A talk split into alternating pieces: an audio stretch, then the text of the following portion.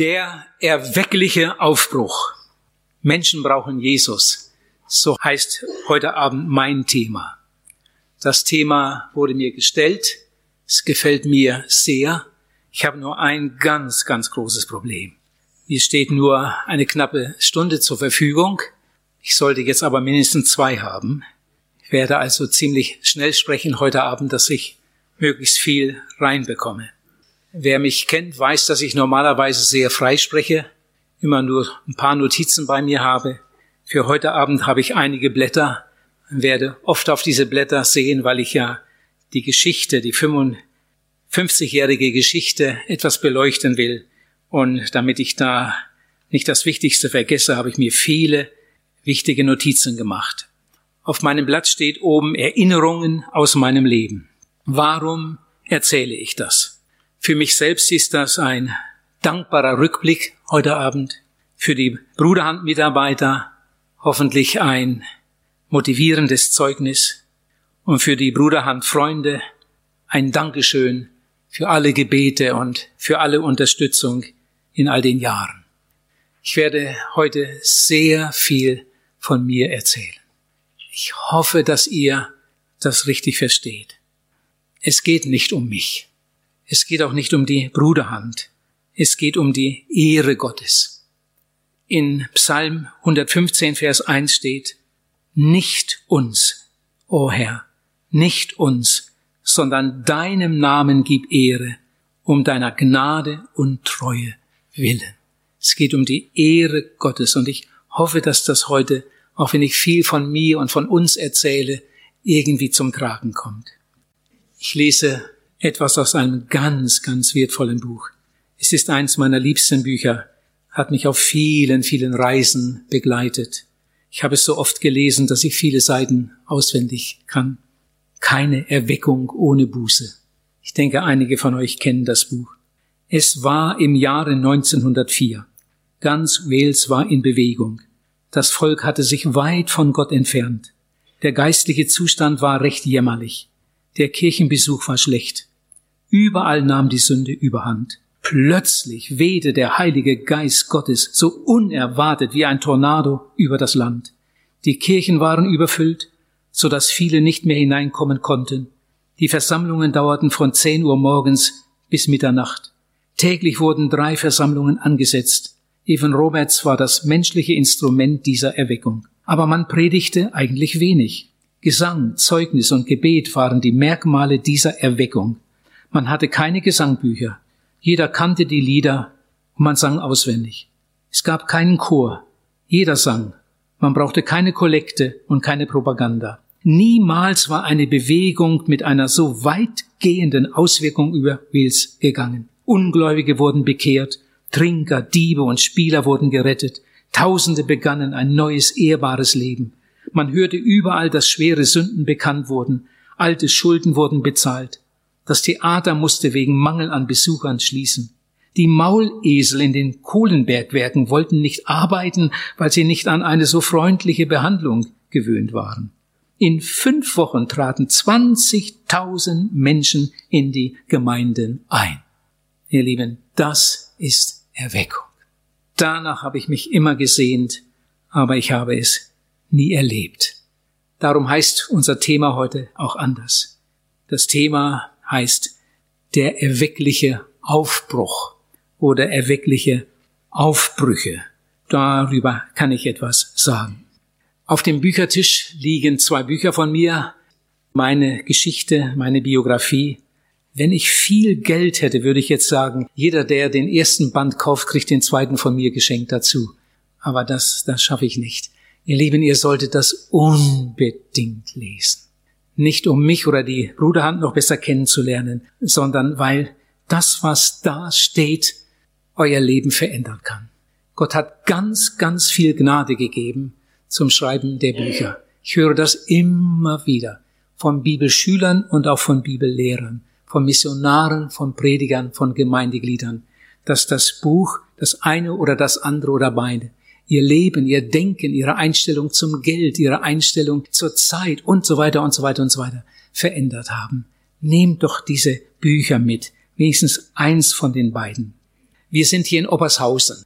Wenn ihr ins Dorf hineingeht, dann kommt ihr da über einen Fluss und dann noch 200 Meter weiter, da kommt eine Rechtskurve und gleich hinter der Rechtskurve ist links ein Bauernhof. Das Haus ziemlich an der Straße hat einen frommen Spruch an der Giebelseite. Wir haben hier keine bleibende Stadt, sondern die zukünftige suchen wir. Das ist mein Elternhaus. Da bin ich aufgewachsen. Und hier habe ich früher Kartoffeln gepflanzt und Kartoffeln gerodet. Der Acker gehörte früher zu dem Bauernhof meines Vaters. Meine Eltern waren sehr gottesfürchtig. Sie gingen regelmäßig in die Kirche. Mein Vater las fast jeden Abend vor dem Schlafengehen einige Kapitel in der Bibel, darum kannte er sich auch so gut in der Bibel aus. Aber Jesus kannten wir alle nicht. Aber Jesus hat uns gesucht. Als der Krieg zu Ende ging, war ich neun Jahre alt. Und damals kamen viele, viele, viele Flüchtlinge vom Osten in unsere Gegend. Unser Dorf war voll von Flüchtlingen. Wo vorher eine Familie wohnte, wohnten mit einem mal drei. Wir hatten auch zwei Familien bei uns in unserem Haus. Manche dieser Flüchtlinge waren bekehrt. Und äh, sie hatten natürlich ein Herz für Evangelisation. Und so kam es damals zu einer Evangelisation in Obershausen in der Schule. Ich könnte mir denken, dass das die erste Evangelisation war, die es überhaupt hier gegeben hat.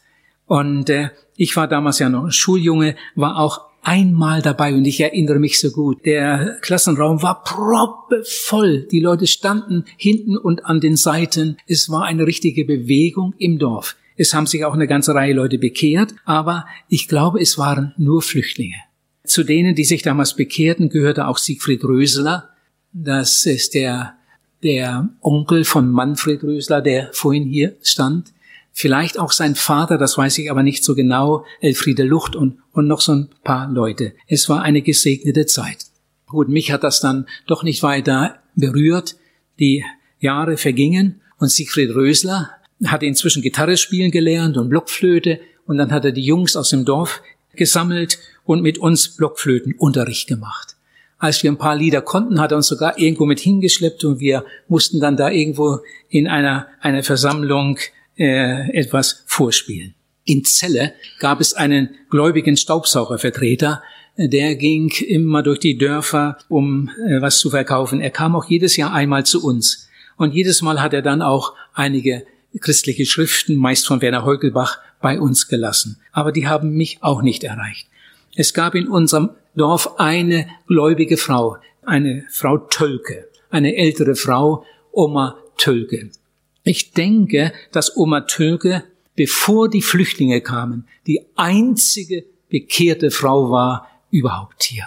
Die Oma Tölke. Und sie ging jedes Jahr im Herbst von Haus zu Haus und verteilte den Neukirchener Abreißkalender und bei der Gelegenheit gab sie auch einige Traktate und sie hat meinem Vater ein Buch gegeben von Werner Heukelbach. Das Hart ihrer.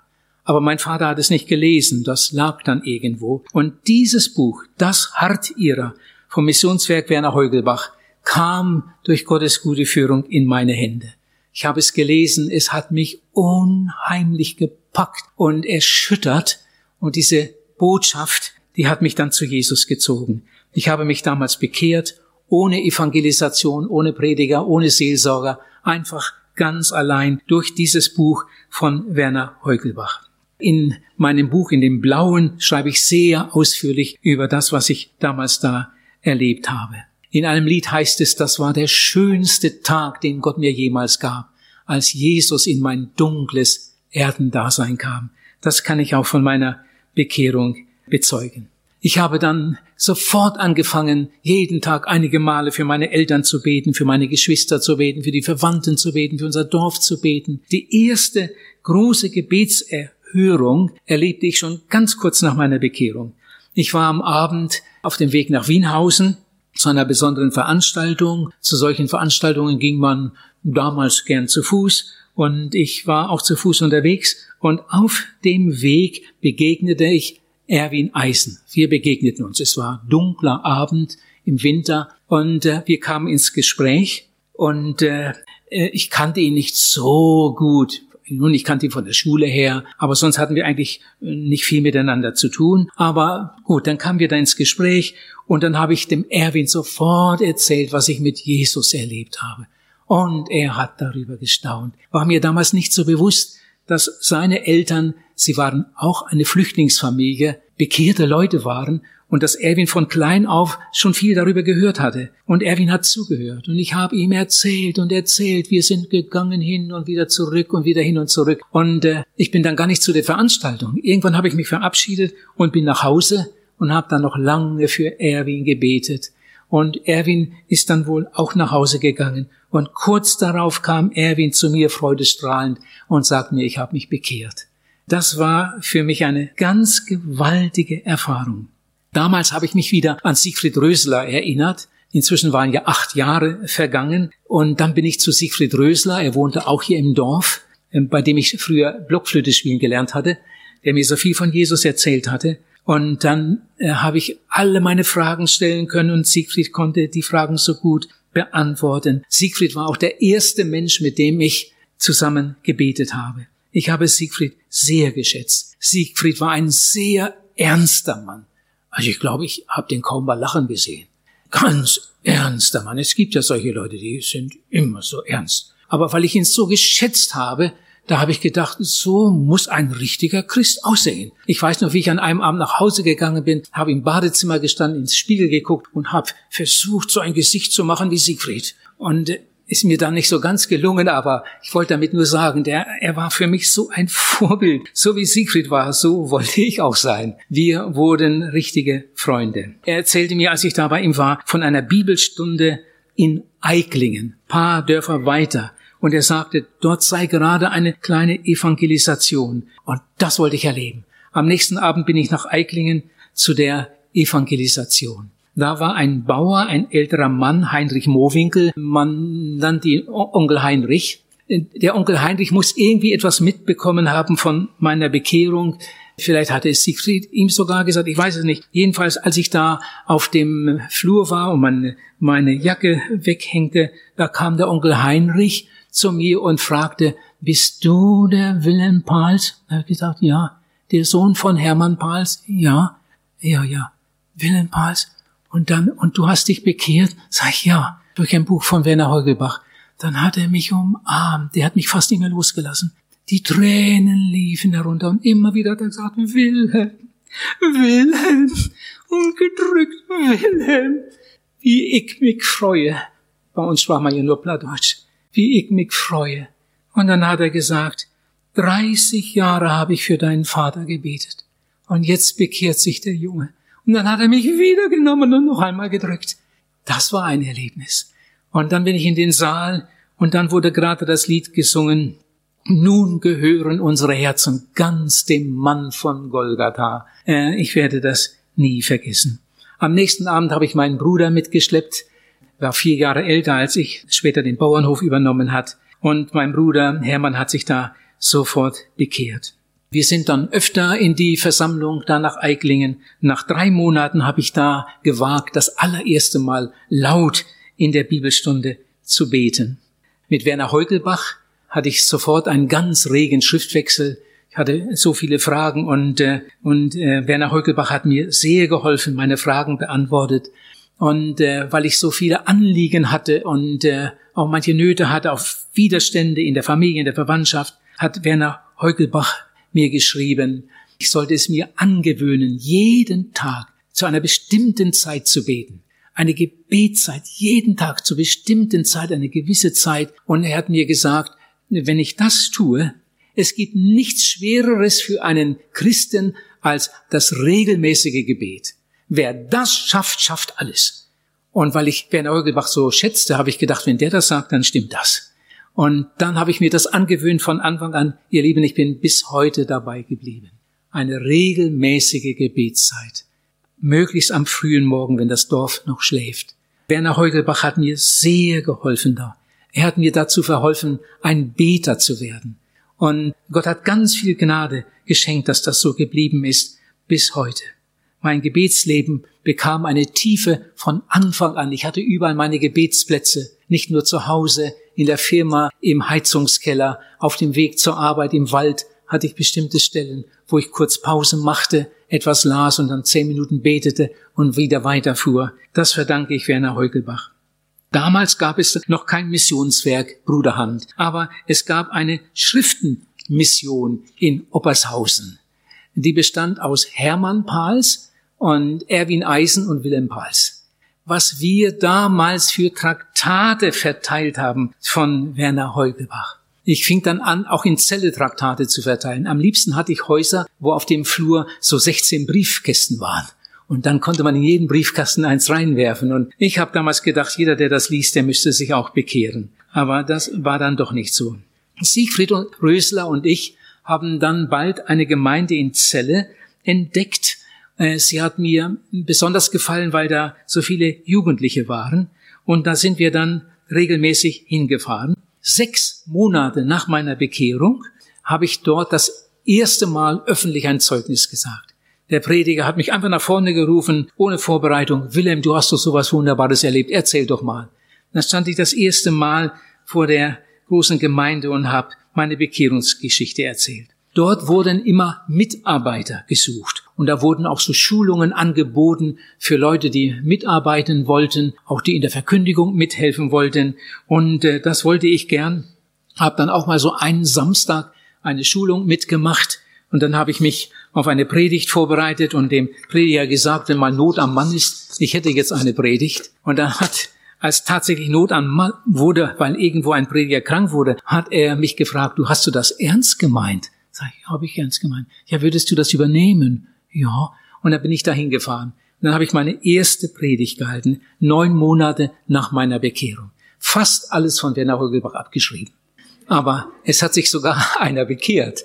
Das war das Wunderbare und das hat mir, hat mir unheimlich Mut gemacht. Dann begann eine Zeit, wo Siegfried Rösler und ich ne, oft irgendwo hingeschickt wurden, um zu predigen. Siegfried konnte das viel besser als ich, der hat immer den Anfang gemacht und äh, so zwei Drittel der Zeit gehörten Siegfried und ein Drittel dann noch mir. Wir haben öfter in Wietzendorf gepredigt, dann bei Soltau, äh, nach äh, Neustadt am Rübenberge sind wir, sind wir gefahren.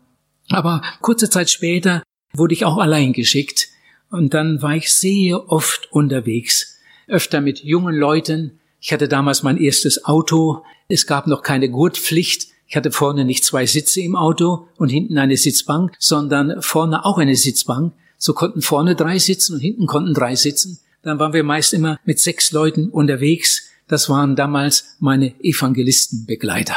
Die haben gesungen oder vorher wenn es ein Sonntag war, waren wir vorher in der Fußgängerzone und dann nachher in der Versammlung. Die haben gesungen und ich habe gepredigt. Ich habe fast immer evangelistisch gepredigt. Ich war in Minden, in Lübbecke, in Wietzendorf, in Hameln, in Meine, in Braunschweig, in Uelzen, in Hamburg, in Bremen, in Soltau, in Celle, in Neustadt am Rübenberge und einige Male auch in Hannover. In den meisten Städten war ich einige Male. 1958 begann eine ganz neue Epoche. Wir lernten Siegfried Lange kennen. Für euch kein Begriff. Er war Prediger, war zehn Jahre älter als ich. Seine Frau war Schweizerin. Er war eingeladen zu einer Bibelwoche in Celle und äh, da hatten wir uns näher kennengelernt. Wir haben uns auf Anhieb gut verstanden.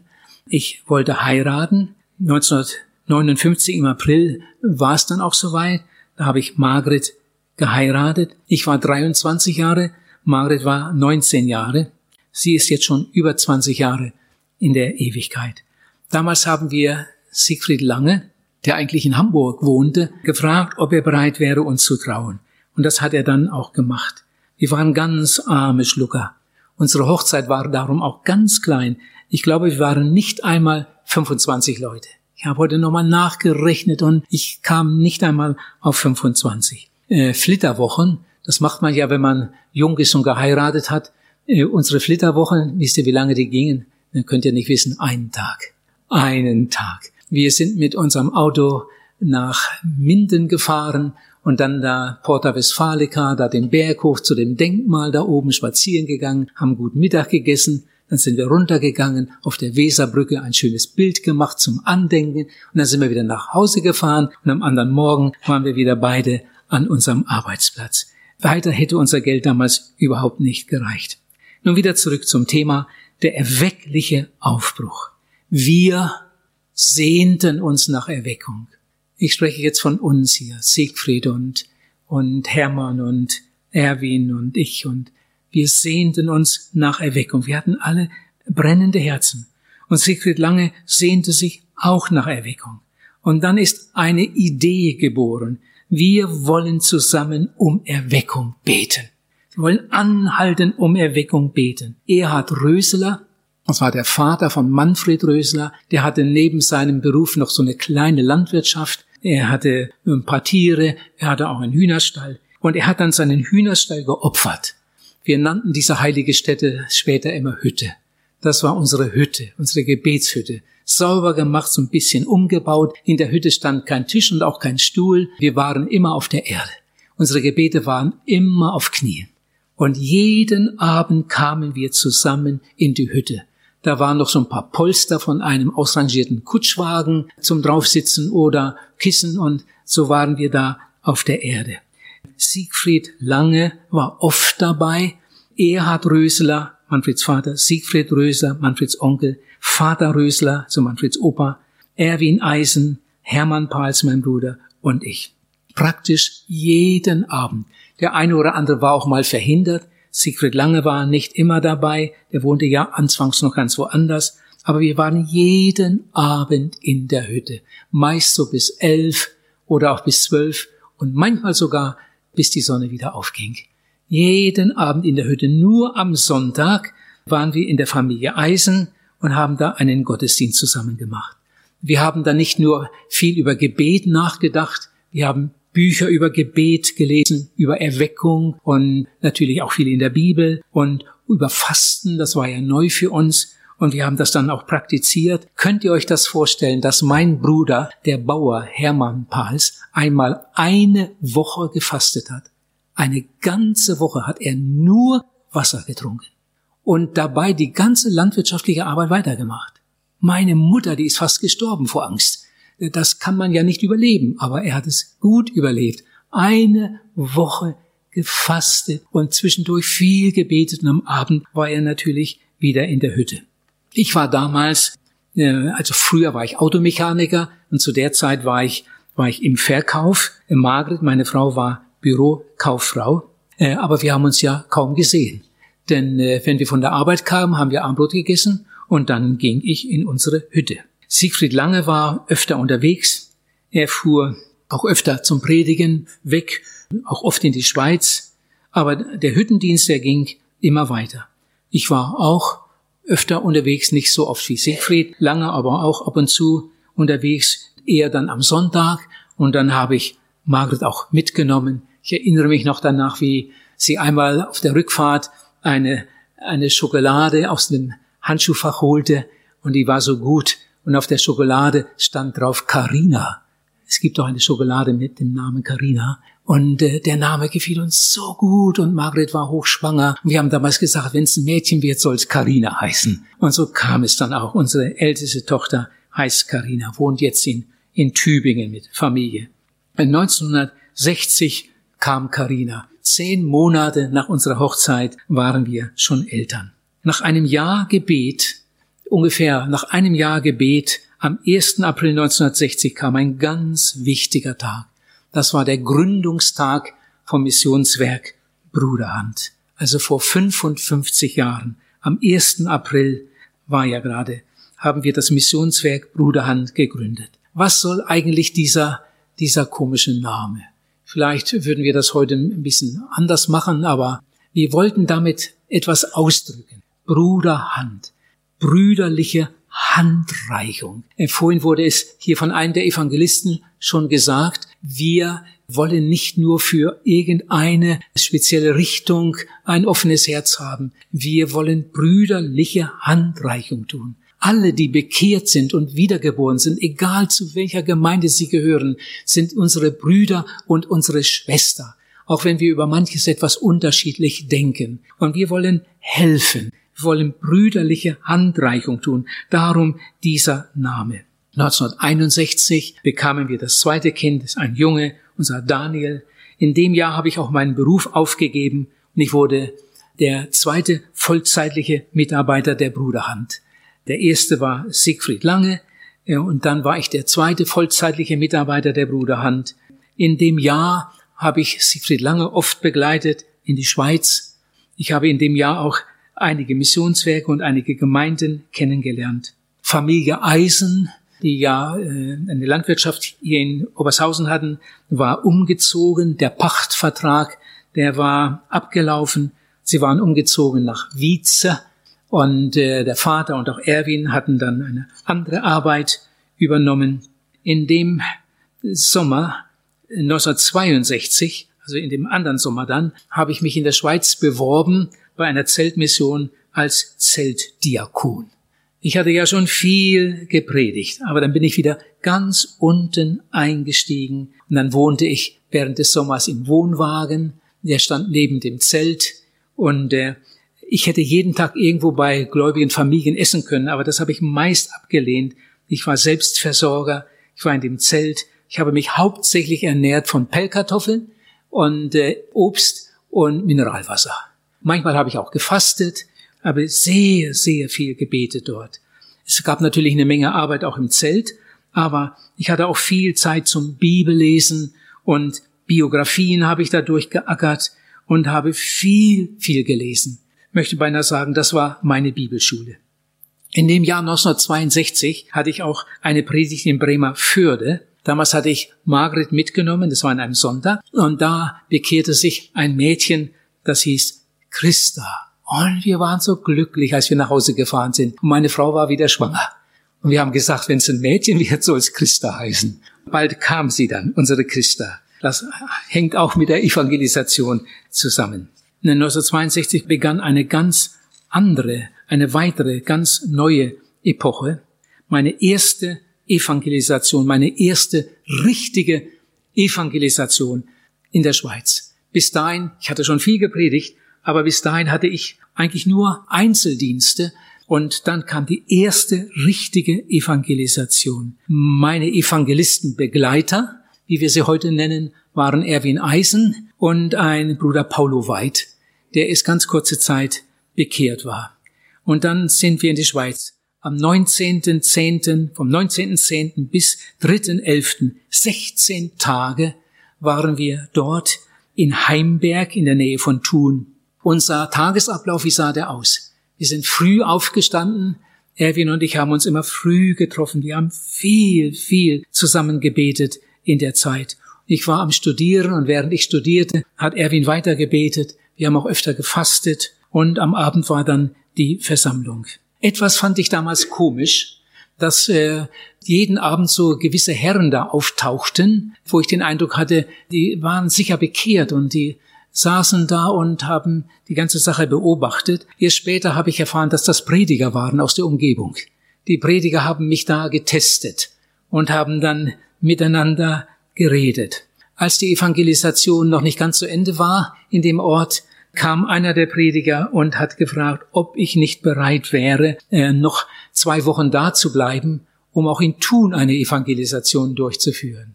Nun waren wir ja schon 16 Tage unterwegs und äh, zu Hause meine Frau mit den drei kleinen Kindern und äh, ich war eigentlich dazu bereit, aber ich habe dann erstmal mit Margret telefoniert. Sie war, hat sofort Ja gesagt. Dann habe ich mit Siegfried Lange telefoniert. Was meinst du dazu? Er hat sofort Ja gesagt, mach das. Erwin Eisen war auch einverstanden. Und dann sind wir weitere 15 Tage da geblieben. Tun ganz in der Nachbarschaft von Heimberg. Und dann haben wir da weiter evangelisiert und wir haben wunderbare Bekehrungen erlebt. Das waren, ich glaube, man kann das so sagen, damals erweckliche Aufbrüche. Das war nicht Erweckung, nicht das, was ich unter Erweckung verstehe, aber es waren erweckliche Aufbrüche. Wir hatten dann noch drei Dienste in anderen Gemeinden und nach 34 Tagen kamen wir wieder nach Hause. Wir hatten beide etwas abgenommen, aber wir waren, ich glaube, die, ja, Erwins Mutter hat richtig geschimpft damals, als er ins Haus kam, wie siehst du denn aus? Haben die da nicht zu essen in der Schweiz. Aber wir waren glücklich. Ich glaube, wir, wir waren damals die glücklichsten Leute auf der Welt. Während der zweiten Evangelisation, während der Evangelisation in Thun, äh, kamen verschiedene Prediger, um mit mir zu reden. Einige hatten einen Wunsch. Ich sollte ganz in die Schweiz kommen. äh, nein, noch nicht. Äh, zu der Zeit hatten sie den Wunsch, äh, ich sollte eine dritte Evangelisation machen. Sie hatten das vorher schon unter sich alles besprochen.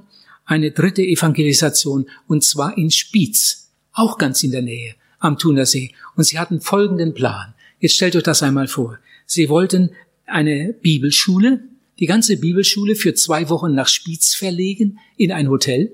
Am Vormittag sollte Unterricht sein. Am Nachmittag wollten sie von Haus zu Haus gehen und Leute einladen. Und am Abend sollte in einem großen Saal Evangelisation sein und ich sollte predigen. Jetzt muss man sich das mal vorstellen. Ich armer Laie. Ich wusste in Heimberg am dritten Tag schon nicht mehr, was ich predigen sollte.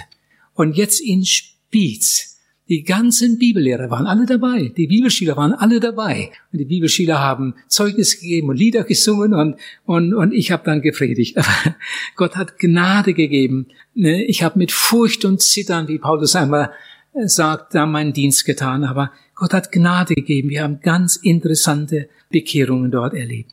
Am 5. Januar begann das da aber da hatte ich meine Frau dann mitgenommen mit ihren Kindern, so dass wir in der Zeit dort zusammen waren. Drei Wochen waren wir dann zusammen als Familie unterwegs. Dort gab es dann ein ganz unvergessliches Predigertreffen. Bevor ich nach Hause fuhr von Spiez, wollten einige Prediger mit mir sprechen. Und dann kam ihm diese Bitte, komm in die Schweiz. Bitte, komm in die Schweiz. Da ist ein weites Erntefeld, da sind offene Türen und diese Botschaft brauchen wir. Komm in die Schweiz. Aber ich konnte mich nicht dafür entscheiden. Wir haben dann aber Pläne gemacht für das ganze Jahr, für das Jahr 63. Und ich hatte dann in dem Jahr 1963 eine Evangelisation nach der anderen in der Schweiz. Zwei Wochen Evangelisation, eine Woche nach Hause. Zwei Evangelisation, Wochen Evangelisation, eine Woche nach Hause. Ich wohnte ja, ja hier und die Evangelisationen waren in der Schweiz. Damals dauerten die Evangelisationen immer zwei Wochen. Aber im August 1963 kam dann tatsächlich der Umzug in die Schweiz. Irgendwie habe ich dann doch gemerkt, diese viele Fahrerei und die Kinder waren noch klein, gingen noch nicht zur Schule und jemand hatte uns eine Wohnung angeboten in einem alten Bauernhaus oben und dann sind wir in die Schweiz gezogen, haben da zwei Jahre in der Schweiz gewohnt. In der Schweiz ist auch unser viertes Kind geboren, unser Martin. Während der Zeit, als wir in der Schweiz wohnten, hat Siegfried Rösler äh, der wurde dann auch vollzeitlich, aber nicht als Prediger, sondern als Maurer. Er war dann hier beschäftigt und die Räume, die ihr da äh, schon kennengelernt habt, wo ihr heute gegessen habt, das alles hat damals Siegfried Rösler gebaut. Siegfried Lange war unterwegs und hielt Bibelwochen. Ich war in der Schweiz und evangelisierte und Siegfried Rösler war hier und hat den ganzen Rohbau allein gemacht den Keller und dann äh, eine Firma hat die Decke gegossen und dann hat er weitergemauert. Das war damals die Aufgabe von, von Siegfried Rösler. Unser Wunsch war, ein kleines Freizeitheim zu haben, wo man zusammenkommen kann, hauptsächlich für Gebetstreffen. Das war ja damals unser großes Thema. Nachdem wir in die Schweiz gezogen waren, habe ich viel für Erwin Eisen gebetet. Wir waren ja äh, eigentlich gute Freunde, aber nun waren wir weit auseinander und hatten kaum noch Kontakt. Äh, dann habe ich Erwin motiviert, Erwin, komm in die Schweiz, komm in die Schweiz. Es war, glaube ich, schon fast Anmeldeschluss bei der Bibelschule, aber äh, ich werde mich für dich einsetzen. Und Erwin hat tatsächlich die Sachen ausgefüllt und geschickt und er wurde angenommen. Und dann kam Erwin in die Schweiz auf die Bibelschule. Da hat er übrigens dann auch seine Frau gefunden. Das ist manchmal eine gute Sache, so eine Bibelschule für junge Leute. Also Erwin kam in die Schweiz, er hat dann den Winter da gemacht und im nächsten Frühjahr waren wir schon wieder zusammen. Die Bibelschule ging weiter, die ging ja einige Jahre. Aber im nächsten Frühjahr waren wir, äh, oder Sommer waren wir schon wieder zusammen. Erwin war mein Evangelistenbegleiter. Wir nannten das damals Co-Evangelist. Und dann war, war Erwin bei mir im März und im April 1964. In den zwei Jahren, während wir in der Schweiz wohnten, bin ich zwischendurch immer mal wieder hierher gefahren. Familie blieb in der Schweiz und ich bin hierher gefahren, um hier am Bau zu arbeiten, um Leitungen zu legen. Es gab in dem ganzen Bau nicht eine einzige Leitung, Wasserleitung oder Abflussleitung oder elektrische Leitung, die nicht von mir gelegt wurde. Das habe ich damals alles gemacht. Dann bin ich wieder in die Schweiz. Nach einiger Zeit bin ich wieder hierher und habe wieder eine Woche Leitungen gelegt. Und ein alter Bruder hier aus der Nachbarschaft, der sich bekehrt hatte, ein alter Schmiedemeister, äh, der hat mir als Handlanger dann oft dabei geholfen. Aber erst im April 19, also im, im Sommer 1965, nach zwei Jahren, sind wir zurück nach Deutschland, äh, zurück nach Obershausen. Wir hatten keine Wohnung. Wir haben dann bei meinen Eltern gewohnt auf dem Bauernhof. Wir hatten zwei Zimmer. In einem Zimmer waren meine Frau und ich und im anderen Zimmer waren unsere vier Kinder. Wir hatten kein Wohnzimmer, wir hatten kein Badezimmer, wir hatten, wir hatten nur unsere beiden Zimmer da und äh, haben in der Familie mitgewohnt. Meine Frau hat meiner Mutter viel im Haushalt geholfen und so weiter und ich war unterwegs zum Evangelisieren. Das Freizeitheim, das wir damals gebaut haben, die Mauern stehen ja heute alle noch. Einiges wurde ein bisschen verändert. Es war ein Flachdachgebäude alles viel, viel kleiner, auch so ein paar Nebengebäude hier, da wo das Büro jetzt ist, das, das hatten wir alles gebaut. Das war eigentlich eine kleine, kleine Sache. Und erst vor einigen Jahren wurde das alles total umgebaut, viel größer gemacht und, und erneuert und modernisiert. Das war dann hauptsächlich die Aufgabe von Dietmar Langmann. Die Pläne hatte ich noch dafür machen lassen von einem guten Architekten, den ich gut kannte. Aber dann ging das hier alles weiter bis zur Vollendung. Und heute freuen wir uns sehr über dieses schöne Missionszentrum. Als wir es dann einweihten, 1967, da hatten wir in dem kleinen Saal unserer Einweihung, ein Bruder aus Hamburg hatte die Predigt gehalten. Dann sind wir spazieren gegangen hier zum Wald. Wir hatten noch etwas Zeit bis zum Mittagessen. Und als wir da im Wald waren, das war damals noch keine Tierstraße, sondern ein Sandweg. Mein Bruder war dabei, Hermann, der Bauer, wir gingen ganz langsam und unterhielten uns. Und mit einem Mal blieb Hermann stehen, hielt uns so zurück und sagt mal, guck mal da, die Spur. Da ist ein Hirsch rübergelaufen. Und wir haben gestaunt, besonders der Bruder aus Hamburg. Ja, gibt's hier Hirsche? Hermann hat gesagt, ja, hier gibt es Wildschweine, Rehe, Hasen und ab und zu kann man auch einen Hirsch sehen. Boah, ist ja, da sieht man ja die Spur. Da ist ein Hirsch rübergelaufen. Man sieht ganz deutlich die Spur, die Spur, die Spur. Ihr Lieben, ich weiß heute nicht mehr, was an dem Morgen gepredigt wurde. Aber das, was Hermann da sagte, das ist so tief hineingegangen. Verfolgt mich heute noch. Die Spur, die Spur. Dann gingen wir weiter, paar hundert Meter, sind wir umgedreht wieder zurück. Dann sah ich wieder die Spur, die Spur. Meine Gedanken gingen, wer weiß wohin. Da habe ich gewohnt, da habe ich gewohnt, da habe ich gelebt, da war ich zu Gast. Überall habe ich Spuren hinterlassen. Nicht nur in der Versammlung, sondern auch in der Familie, in der ich wohne. Die Kinder haben mich beobachtet. Ich hinterlasse eine Spur, jeden Tag, jeden Tag. Was hinterlasse ich für eine Spur? Das, das hat mir damals ganz, ganz gewaltig gedient. Ich komme zu einer weiteren Epoche. Erwin war in der Schweiz und blieb auch dort, als wir schon wieder hier waren. Er hat die Bibelschule gemacht und dann wurde er da auch gleich übernommen. Er war dann Pastor in der einen und nachher in einer anderen Gemeinde. Siegfried Rösler, unser Maurer, der war inzwischen ausgewandert nach Kanada. Wir waren in Obershausen, aber ich war meist unterwegs. Siegfried Lange war auch hier in Obershausen.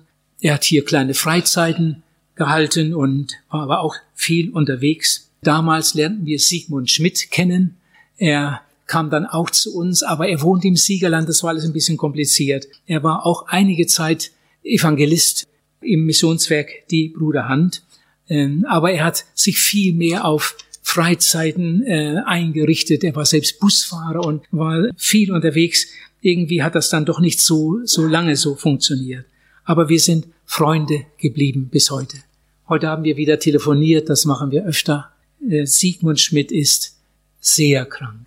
Es geht ihm gar nicht gut. Er ist etwas älter als ich. Und äh, er sagt, er wäre so gern hier, aber das geht ja gar nicht. Und er lässt euch alle ganz herzlich grüßen. Er ist inzwischen ein alter, gebrechlicher Mann. Hier in Oppershausen entstand damals eine Hausgemeinde, ist ja klar, wir wohnten ja hier und es war keine andere äh, Freikirche hier. So hatten wir unsere Hausgemeinde. Langes hatten fünf Kinder, also sieben. Wir hatten vier Kinder, wir hatten sechs. Eine Familie war zugezogen, eine befreundete Familie mit vier Kindern, nochmal sechs, zusammen 17. Ist ja schon eine kleine Gemeinde. Und dann kamen noch einige Leute dazu. Onkel Richard, den ich schon erwähnte, Elfriede Lucht, die sich Jahre zuvor in der Schule bekehrt hatte, Irma Pals, Das war eine der ersten mit, die wir zu Jesus führen durften, damals Hermann und ich. Onkel Gerloff, Geigenspieler, und dann kamen Bremers aus Celle noch dazu und Segers, und das war unsere Hausgemeinde. Es war eigentlich eine richtig schöne Zeit. Aber, und das, was ich jetzt sage, das sage ich mit ganz schwerem Herzen. Dann geschah etwas, darüber spreche ich auch nicht gern. Eine ganz große Krise. Es war die schwerste Zeit in der Geschichte der Bruderhand. Fast alle hatten große Fehler gemacht. Ich schäme mich, wenn ich heute zurückdenke. Und es ging eigentlich nur um Meinungsverschiedenheiten, um theologische Fragen und um einige ganz schwierige Mitarbeiter. Die Bruderhand wäre beinahe daran zerbrochen. Das Problem oder die Probleme schienen unlösbar. Familie Lange ist damals in die Schweiz gezogen. Familie Rösler war ja schon in Kanada, sie waren schon vorher ausgewandert. Familie Eisen, die hatten inzwischen auch Kinder, war in der Schweiz. Es war eine ganz schwere Zeit. Wie soll es weitergehen? Und dann kam ein Hilferuf. Dann habe ich mich an Erwin gewandt. Erwin, komm zurück. Komm zurück, komm nach Deutschland. Wir brauchen dich. Wir brauchen dich jetzt. Und Erwin ist darauf eingegangen. Er kam. Natürlich mit seiner ganzen Familie.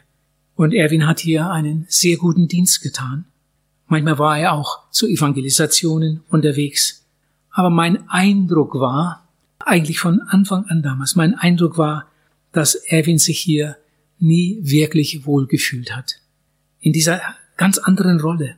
Erwin war ein Gemeindemann durch und durch, aber kein Heimleiter oder so etwas ähnliches. Erwin war ein begehrter Pastor und er bekam dann eine Einladung oder einen Ruf oder wie soll man das nennen, von einem Gemeindebund und sie suchten einen Pastor für eine größere Gemeinde. Vorher hatten sie sich an mich gewandt und mich gefragt, was ich, was ich darüber denke. Und wir wurden uns dann bald einig. Und Erwin nahm die Einladung an und dann hat Erwin uns schon bald wieder verlassen. Er zog dann weiter und wurde glücklicher Pastor einer größeren Gemeinde. Und wir waren hier wieder allein. Und wieder die Frage, wie soll es jetzt weitergehen? Aber dann kam die Hilfe vom Himmel. Ich hatte einige Evangelisationen in Frankreich. Das war einfach etwas ganz Gewaltiges. Wir haben da Erlebnisse gemacht, wie nur selten anderswo. Überfüllte Säle und viele, viele Bekehrungen. Also das war auch ein erwecklicher Aufbruch. Der Initiator und Organisator hieß Robert Winger. Wir haben damals viel zusammen, zusammen gebetet und wir haben viele Wunder erlebt. Ich war lange da, in verschiedenen Gemeinden evangelisiert. Die Monate vergingen und dann kam Post von Robert Winger. Eine Bewerbung er wollte gern Mitarbeiter in der Bruderhand werden. Wir haben ihn dann eingeladen zu einer Probepredigt in unserer Hausgemeinde und äh, alle hatten ein volles Jahr. Im Januar 1976 kam dann der große Umzug. Sie hatten drei Kinder und dann kam Robert Wenger mit Frau und Kindern hierher. Dann haben sie hier gewohnt mitgearbeitet. Robert Wenger hat dann einen ganz guten Dienst in der kleinen Hausgemeinde getan. Endlich hatte ich einen Mitarbeiter für meine viele Seelsorgepost. Robert war auch ein guter Hausmeister, Maler vom Beruf, der konnte so manches und ein ganz guter Gärtner. Ich kann euch sagen, damals konnte man kaum ein Stück Unkraut irgendwo finden. Jeden Samstagnachmittag war, war Robert im Garten und der, der, Garten, der war einfach, einfach ganz wunderbar. Das war auch so ein bisschen seine Leidenschaft. Wir haben viel zusammen gebetet. Damals wurde die Vision aus dem Hühnerstall, aus der Hütte wieder wach. Unsere Dörfer brauchen Jesus. Unsere Dörfer brauchen Jesus. Und dann haben wir etwas gemacht, eine ganz kühne Entscheidung. Robert und ich sind zur Bibelschule Brage gefahren. Vorher hatten wir es der Gemeinde gesagt, was wir mal probieren möchten. Und dann sind wir nach Brage gefahren wir haben da ein Andacht gehalten, das Missionswerk Bruderhand vorgestellt und den Bibelschülern gesagt, wir hätten gern Praktikanten, aber nicht nur einen Praktikanten. Die Bibelschüler müssen ja im Sommer immer vier Monate Praktikum machen irgendwo, manchmal gar nicht so einfach einen Platz zu finden. Aber wir wollten nicht nur einen Praktikanten, sondern einige. Und dann hatten wir äh, nach dem Mittagessen so eine, eine Zusammenkunft und wir haben erzählt, was uns vorschwebt. Und dann haben sich acht Bibelschüler gemeldet. Acht Bibelschüler wollten bei uns ein Praktikum machen. Und wir sind dann darauf eingegangen und dann kamen sie zu uns für vier Monate. Vier junge Männer und vier junge Frauen. Acht Bibelschüler. Ich habe sie dann gleich erstmal mitgenommen in die Schweiz. Es waren meine Evangelistenbegleiter und wir hatten eine, eine große Zeltevangelisation. Sie waren dabei. Sie haben die umliegenden Dörfer durchkämmt und eingeladen, abends Zeugnisse gegeben und auch ab und zu mal ein Lied gesungen, neben dem Chor, den wir da hatten. Und wir haben viele Bekehrungen erlebt, viel zusammen gebetet. Hoch motiviert kamen sie dann aus der Schweiz zurück. Äh, der Leiter dieser ganzen Gruppe war Gerhard Rupp. Gerhard Rupp war damals mit dabei. Einige von euch kennen ihn. Ähm, dann haben wir ein kleines Zelt gekauft und dann haben sie einige Monate Zeltarbeit gemacht hier in den Dörfern. Äh, aber nur für Kinder. Sie waren in Ummann, in Hohn, in Arnsbeck, ich glaube in Bedenbostel, in, in Langlingen, in Wienhausen, Obershausen, überall in den Dörfern. Das Zelt aufgestellt, eingeladen und dann haben sie Kinderevangelisation gemacht. Wir hatten in der Zeit auch ein paar Freizeiten mit Rentnern aus der DDR. Damals stand ja die Mauer noch und nur Rentner, Rentner durften ausreisen. Und dann haben wir die Rentner eingeladen und sie haben Freizeiten mit ihnen gemacht. Robert Wenger war der Leiter und die acht haben tüchtig mitgeholfen. Damals, in der Zeit, wurde ich erneut sehr bedrängt von den Schweizern. Drei Männer aus der Schweiz vom Komitee der Schweizer Zeltmission kamen extra hierher und äh, wollten mit mir reden und ich sollte in die Schweiz kommen. Und sie haben mir gesagt, sie hätten eine wunderbare Wohnung für mich am Zürichsee und auch ein gutes Gehalt. Äh, das war schon eine, eine große Versuchung. Aber ich habe Nein gesagt. Einfach den Eindruck gehabt, mein Platz ist hier. Aber ich habe dann mit ihnen verhandelt, richtig hart verhandelt und gesagt, ich bin bereit, zehn Jahre bei der Schweizerischen Zeltmission zu arbeiten. Aber dann müsst ihr mir einige Wünsche erfüllen. Ihr kauft ein neues Zelt, ein ganz großes Zelt mit 2000 Plätzen, mit der Vergrößerungsmöglichkeit auf 2400. Sie haben geschluckt, aber sie haben Ja gesagt. Dann sind wir nach Heilbronn gefahren zu einer großen Zeltfabrik. Dann wurde ein Zelt bestellt, ganz nach meinem Wunsch. Ich habe eine Zeichnung gemacht für eine Bühne. Eine Baufirma wurde beauftragt und hat eine, eine riesige Bühne gebaut nach meiner Zeichnung für 80 Sänger. Hinter der Bühne hatte ich meine Leinwand, die man hoch und runter fahren konnte. Eine super Technik im Zelt, das Beste, was man damals so haben konnte. Drei Wohnwagen für die Zeltdiakone und so weiter. Eine Reihe Seelsorgezelte, die um das große Zelt herumgebaut wurden. Und dann habe ich weiter evangelisiert in der Schweiz. Jahrelang, immer vom, von Mai bis September. Einige wissen das vielleicht gar nicht. Von 1963 bis 1983 also 20 Jahre lang habe ich fast nur in der Schweiz evangelisiert. In Bern, in der Hauptstadt der Schweiz, habe ich siebenmal evangelisiert. Und damals dauerten die Evangelisationen immer zwei Wochen oder, oder länger. Dreimal war ich in Bern in der großen Festhalle. Einmal dreieinhalb Wochen in einem Stück. Damals haben sich weit über tausend Menschen in einer einzigen Evangelisation bekehrt. Jedes Mal hatten wir in Bern über 6000 Zuhörer pro Abend. In Zürich hatten wir sogar 7000 in der Radsporthalle. Das waren, ich denke, man kann auch sagen, erweckliche Aufbrüche. Das ist ja heute unser Thema. In den Jahren haben sich viele Tausende bekehrt. Ihr Lieben, ich habe mir das gut überlegt, bevor ich das jetzt hier sage. Ich übertreibe nicht. Manche geistliche Leiter die heute noch eine ganz wichtige Aufgabe in der Schweiz haben, haben sich damals in diesen Jahren bekehrt. Zum Beispiel zwei große Freikirchen in der Schweiz haben als Leiter einen, der im Zelt damals bei mir zum Glauben kam.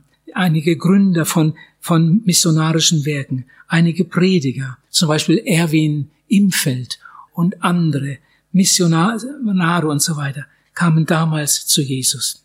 Thomas Vögelin, den manche von euch kennen, kam damals im Zelt zu Jesus. Ich denke, er ist heute einer der, der einflussreichsten Missionare, äh, die wir zurzeit haben. Thomas Vögelin. Aber das gab es auch in Deutschland. Ich habe in Bielefeld einmal erlebt. Das war auch damals in der Zeit. Da hatte ich mal in einer einzigen Evangelisation genau 400 Bekehrungen. Und es gab ein, ein Gemeindewachstum, das ging richtig sprunghaft nach oben. Eine Taufe nach der anderen. Das war einfach Gottes ganz große Gnade damals. Es gab erweckliche Aufbrüche. Dem Herrn sei Dank. Ich muss sagen, hört es gut, ich muss sagen, es war irgendwie eine andere Zeit. Ich habe den Eindruck, das lässt sich nicht wiederholen. Wenn ich heute wieder in die Schweiz ging und wollte sowas machen, habe den Eindruck, es würde nicht funktionieren. Es war eine besondere Segenszeit, besonders für die Schweiz. Aber ich sage das jetzt nochmal, das alles war nicht mein Verdienst. Das war nicht das Verdienst der Bruderhand, sondern das war Gottes unverdiente Gnade und das Ergebnis vieler Gebete. Eigentlich war ich glücklich, kann ich schon sagen, aber mein Wunsch ging weiter. Jesus sagt, gehet hin in alle Welt. Und das wollte ich gern. Ich habe manchmal richtig darunter gelitten, dass ich fast nur in der Schweiz war. Ich habe zwischendurch auch oft in, in Deutschland evangelisiert. Ich war in Hamburg und war in, in da und da und da und da und so weiter. Aber meist war ich in der Schweiz. Und ich sehnte mich irgendwie danach rauszukommen. Ich wollte auch in andere Länder. Und Gott hat es geschenkt. In der Schweiz habe ich über 3000 Predigten gehalten. In der, in Deutschland nicht so viele, aber auch viele.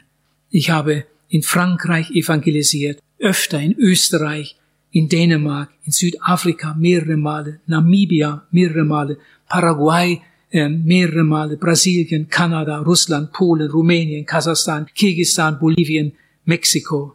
In den meisten Ländern war ich einige Male. Wir durften auch viele christliche Reisegruppen organisieren und leiten. Und fast immer haben sich auch bei diesen Reisen Menschen bekehrt. Wir waren öfter in Israel, in Ägypten, in Jordanien, Zypern, Türkei, Griechenland, Südtirol. Wir waren auch in Syrien und Libanon. Und wenn man so eine Reise macht, das merkt man schon meist am ersten, zweiten Tag, dass einige dabei sind, die Jesus noch gar nicht kennen. Und dann wird gebetet und gehofft und das ist immer ein großes Ereignis, wenn dann Menschen zum Glauben kommen. Auf einer Reise bekehrten sich an einem Abend zwei Personen aus der Schweiz im Hotel in Jerusalem. Zwei Tage vor der Abreise. Am letzten Abend hatten wir dann noch eine Abendmahlsfeier beim Gartengrab in Jerusalem. Und dann habe ich die beiden nach vorne gerufen und sie haben ihr Zeugnis gegeben. Das hat Eindruck gemacht. Mein Thema heißt der erweckliche Aufbruch. Ich will noch von einer weiteren Epoche erzählen. Es kam das Jahr 1978. Wir hatten hier eine kleine Gemeinde, ich sagte es schon. Wir hatten inzwischen eine Jugendgruppe, unsere Kinder waren älter geworden. Wir hatten eine kleine Kinderstunde. Wir hatten regelmäßige Gottesdienste, wir hatten Kinderstunden. Das hatten wir inzwischen alles hier in unserem heute sogenannten blauen Saal. Das war damals unser Gottesdienstraum. Da spielte sich das, das alles ab. Und dann kam ein Sonntag, ein Sonntag, oh, wir hatten Mittag gegessen und waren zusammen wir sechs, Margret und ich mit den vier Kindern und wir unterhielten uns und mit einmal sagt Karina, die Älteste, Vati, du machst eigentlich einen ganz großen Fehler. Sag ich, wie meinst du das? Ja, du predigst überall und immer kommst du nach Hause und erzählst, was du da alles erlebt hast und wie viele Leute sich bekehrt haben und hier evangelisierst du nie. Das stimmte. Ich kann euch sagen, das schlug ein wie eine Bombe. Ich konnte fast nichts sagen. Und dann habe ich gesagt, du, den August habe ich mir freigehalten. Und im August wollten wir ja Fege machen, wollten wir wegfahren. Seid ihr einverstanden? Wenn wir unsere, auf unsere Ferien verzichten, wir bleiben hier und wir versuchen, irgendwo ein Zelt herzukriegen und dann machen wir in Wienhausen eine Evangelisation. Oh ja, alle waren dafür. Ich bin sofort rüber zu Robert Wenger, habe Robert Wenger das erzählt. Und Robert Wenger war sofort dafür. Am Abend nach dem Gottesdienst habe ich die Gemeinde zurückbehalten, habe der Gemeinde davon erzählt und alle waren dafür. Und dann habe ich gesagt, aber Bedingung, Bedingung, keiner von euch fährt in Urlaub. Ihr bleibt alle hier im August, im August. Und dann machen wir Evangelisation. Alle waren dafür. Es war gewaltig.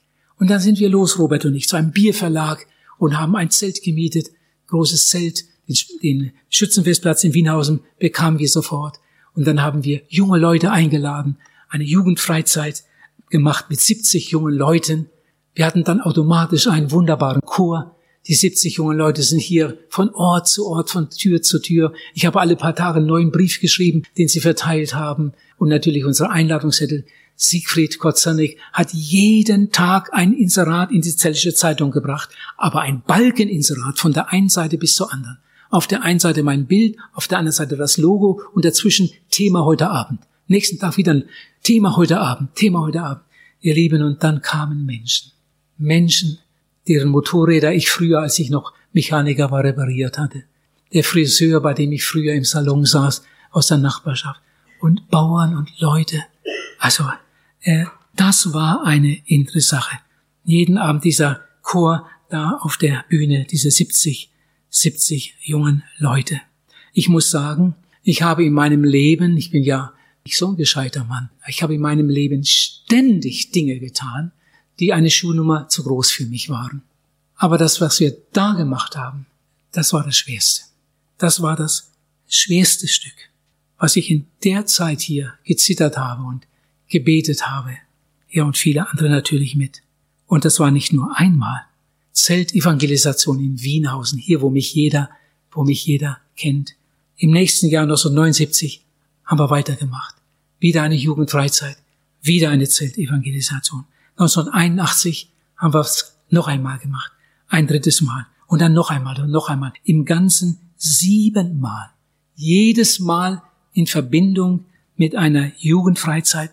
Einmal hatten wir bei unserer Jugendfreizeit 140 junge Leute. Wir hatten ein großes Zelt in Wienhausen und ein ebenso großes Zelt hatten wir hier auf dem, unserem Sportplatz. Das war die Wohnung für die für die jungen Leute und Essraum und Übungsraum für den Chor und so weiter.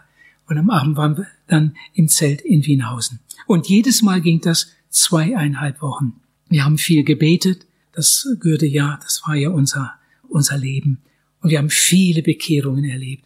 Aus der ganzen Umgebung bis hin nach Hannover und was weiß ich woher kamen Menschen und haben sich hier bei uns im Zelt bekehrt. Ihr Lieben, jetzt hört mal, das ist jetzt nur für unsere Leute, die von hier sind die verstehen das jetzt. Die Gemeinde haben wir ja später abgegeben, aber viele von uns gehören ja noch zu der Gemeinde in Wienhausen. Wenn ich heute so in der Gemeinde sitze, neulich mal an einem Sonntagmorgen da gesessen, während vorne gesungen wurde, dann sah ich da an der linken Seite Siegfried Jakob und seine Frau, Walter Sedelmeier und seine Frau, Dieter Witte und seine Frau, Horst Lehmann und seine Frau, Henning Alps, Edeltraut Wagenknecht. Da hinten sitzt sie. Heike Pals, unsere Schwiegertochter. Kirsten Dern, Josef Stockert, René Chaté, unser Fotograf. Birgit Bremer, Heike Jenner, heute Mitarbeiterin in der Bruderhand. Udo Menz und seine Frau. Auch Jakob Labanowitz, seine Frau. Hans-Georg von Dewitz, Ute Schmidt, Matthias Schreiber. Die sind mir heute gerade so eingefallen, heute Nachmittag. Und viele, viele andere. Ihr Lieben, die, die treuesten in Wienhausen, in der Gemeinde. Das ist ja jetzt schon so lange her. Sind eine Frucht jener Zeit, die sich damals in den Jahren bekehrt haben. Vorgestern bekam ich Post von dem Generalsekretär vom Krishona Werk. Er hat das Predigerseminar St. Krishona besucht dann war er lange Pastor in einer Gemeinde in Süddeutschland. Dann war er der Chef vom Brunnenverlag. Und heute ist er der Generalsekretär vom Krischuner Werk. Und er schrieb mir, lieber Wilhelm, herzlichen Dank. Ja, der 5. August 81 war ein sehr wichtiger Tag für mich. Gott ist so treu. Mit den Evangelisationen in Wienhausen begann für mich eine sehr arbeitsreiche Zeit. Ich denke, das darf ich hier auch einmal sagen. 16 Jahre lang. Ihr Lieben, ich übertreibe ich habe gut nachgerechnet. Und ich habe ja immer Buch geführt. 16 Jahre lang hatte ich fast immer eine 70-Stunden-Woche. Und sehr oft eine 80-Stunden-Woche. 40 Stunden für die Bruderhand und 30 Stunden für die Gemeinde. Natürlich haben viele mit ganz, ganz großer Hingabe mitgeholfen. Einige sind ja heute noch hier mit dabei. Wir sind uns sehr nahe. Es war ein erwecklicher Aufbruch. Das war ja mein Thema heute Abend. Ein erwecklicher Aufbruch. Wohlbemerkt, ich sage nicht eine Erweckung. Das ist etwas anderes. Aber ein erwecklicher Aufbruch. Mein Thema war in all den Jahren, das ist vielleicht auch noch interessant, mein Thema war in all den Jahren Evangelisation, Mission, Gebet.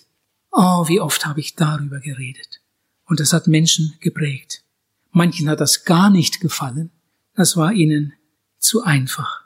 Und das braucht natürlich auch Ergänzung.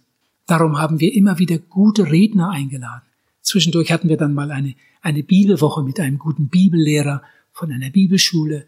Und das war dann die Ergänzung.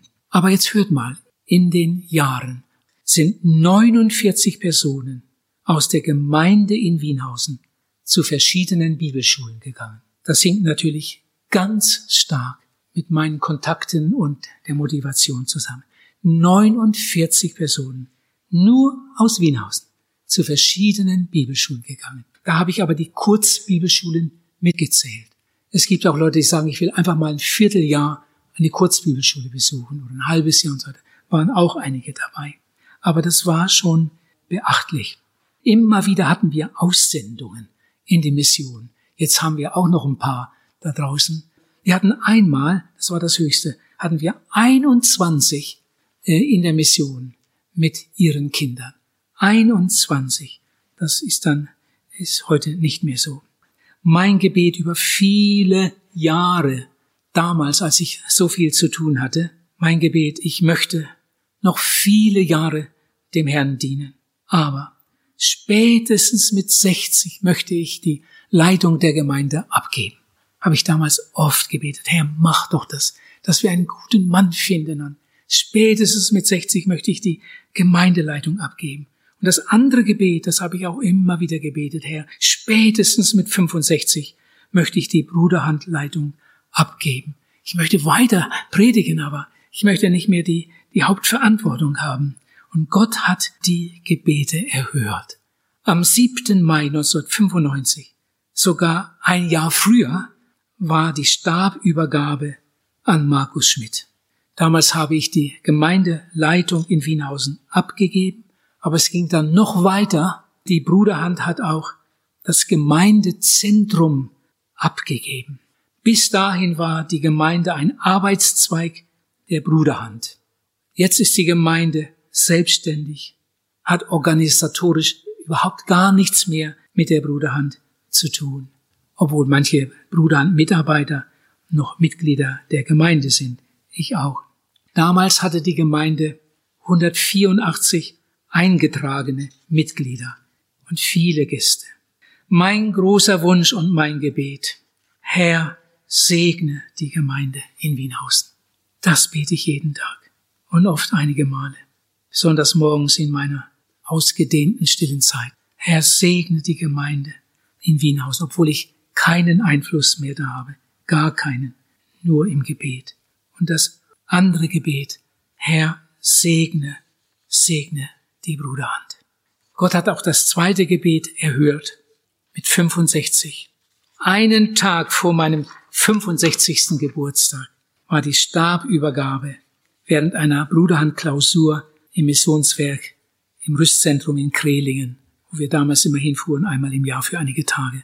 Damals hat Siegfried Gottsonnig eine wunderbare Rede gehalten und äh, das war eine, eine richtige schöne Feier. Und ich konnte die Leitungsaufgabe, diese Verantwortung abgeben und äh, Dietmar hat dann die Leitung übernommen. Vor 59 Jahren habe ich mich bekehrt. Vor 58 Jahren habe ich meine erste Predigt gehalten. Vor 55 Jahren haben wir das Missionswerk Bruderhand gegründet. Es war eine harte, aber es war eine wunderbare Zeit. Inzwischen bin ich ein alter Mann geworden. Einige wissen vielleicht gar nicht, dass ich fast 80 bin. Oft denke ich nach. Oft denke ich nach und ich denke über die Geschichte der Bruderhand nach. Und war nicht alles gut. Aber es war doch manches Gute und ich danke dem Herrn. Ich habe auch viele Fehler gemacht bin so froh, dass bei Gott viel Vergebung ist. Oft denke ich auch nach über die Geschichte der Gemeinde und ich danke dem Herrn. Oft denke ich nach über die vielen Evangelisationen weltweit und ich danke dem Herrn. Aber ich denke auch oft an die Zukunft. Dann wollen mir Sorgen kommen. Bekomme ich manchmal ein richtig schweres Herz. Vielleicht ist es nicht nötig, aber es ist oft so, wenn ich an manche christlichen Werke denke. Ich könnte jetzt einige Namen nennen, die einmal so gut angefangen haben und heute sind sie nur noch im besten Fall Sozialwerk. Aber dadurch kommt kein Mensch in den Himmel. Das beschäftigt mich manchmal. Wie wird es weitergehen in der Gemeinde? Wie wird es weitergehen in der Bruderhand? Wehe, wenn wir unsere Vision verlieren. Und das sage ich noch einmal. Wehe, wenn wir unsere Vision verlieren. Gebet, Evangelisation, Mission. Wenn die drei Dinge klar sind, das kommt, dann kommt das andere fast automatisch. Die Gemeindeleitung habe ich abgegeben, liegt ja schon länger zurück. Aber ich darf weiter beten. Die Bruderhandleitung habe ich abgegeben, aber ich darf weiter beten. Heute bin ich nicht mehr im Rampenlicht, ich will das auch nicht, obwohl ich oft dazu gedrängt werde. Aber ich darf viel Zeit im Gebet verbringen. Ich bin so froh, kann ich euch sagen, dass vor 14 Jahren Dietmar Langmann die Leitung des Missionswerks übernommen hat. Ich hatte so viel darum gebeten. Herr, gib uns einen Mann, der so denkt wie wir, der diese Vision aufgreift und, und lebt. Und ich denke, das kann man von Dietmar sagen, dass er die Vision übernommen hat und sie auslebt. Und er macht vieles besser als ich. Lieber Dietmar, ich danke dir ganz herzlich dafür. Das meine ich ehrlich. Ich bin froh, dass der Herr uns Mitarbeiter gegeben hat, die ein Herz haben für Evangelisation. Einige haben hier vorhin, hier vorne gesehen. Ihr lieben Mitarbeiter, ich danke euch ganz, ganz herzlich dafür. Und ich bin so froh, dass der Herr uns viele Freunde gegeben hat. Missionsfreunde. Manche kommen nur einmal im Jahr hierher. Manche kommen überhaupt nicht. Aber sie sind mit uns verbunden und sie beten für uns und, und senden uns Gaben, damit das Ganze überhaupt funktioniert. Ihr lieben Freunde der Bruderhand, ich danke euch ganz, ganz herzlich dafür. Menschen brauchen Jesus. Es wird heute so viel gepredigt. Es gibt so viele interessante Spezialthemen. Und über manches muss ja auch geredet werden. Aber es wird so wenig klar und deutlich gepredigt über Himmel und Hölle, über Sünde und Gnade über Bekehrung und Wiedergeburt, Heiligung. Das müssen unsere Themen sein. Jesus sagt, ohne Bekehrung gibt es keine Errettung. Ohne Wiedergeburt kann man das Reich Gottes nicht sehen. Darum wollen wir das verkündigen. Vielleicht sitzt heute Abend sogar jemand hier, der schon so viel von Gott und Bibel und Jesus gehört hat, aber selbst noch gar keine Bekehrung erlebt hat. Ist das möglich? Ist jemand hier? Du hast noch keine Bekehrung erlebt, hast noch keine Wiedergeburt erlebt, hast noch keine Heilsgewissheit. Oh, dann geh jetzt nicht nach Hause oder zu Bett, sondern komm in die Seelsorge. Komm heute Abend zu Jesus. Und dann kann dieser Abend der größte Abend deines Lebens werden.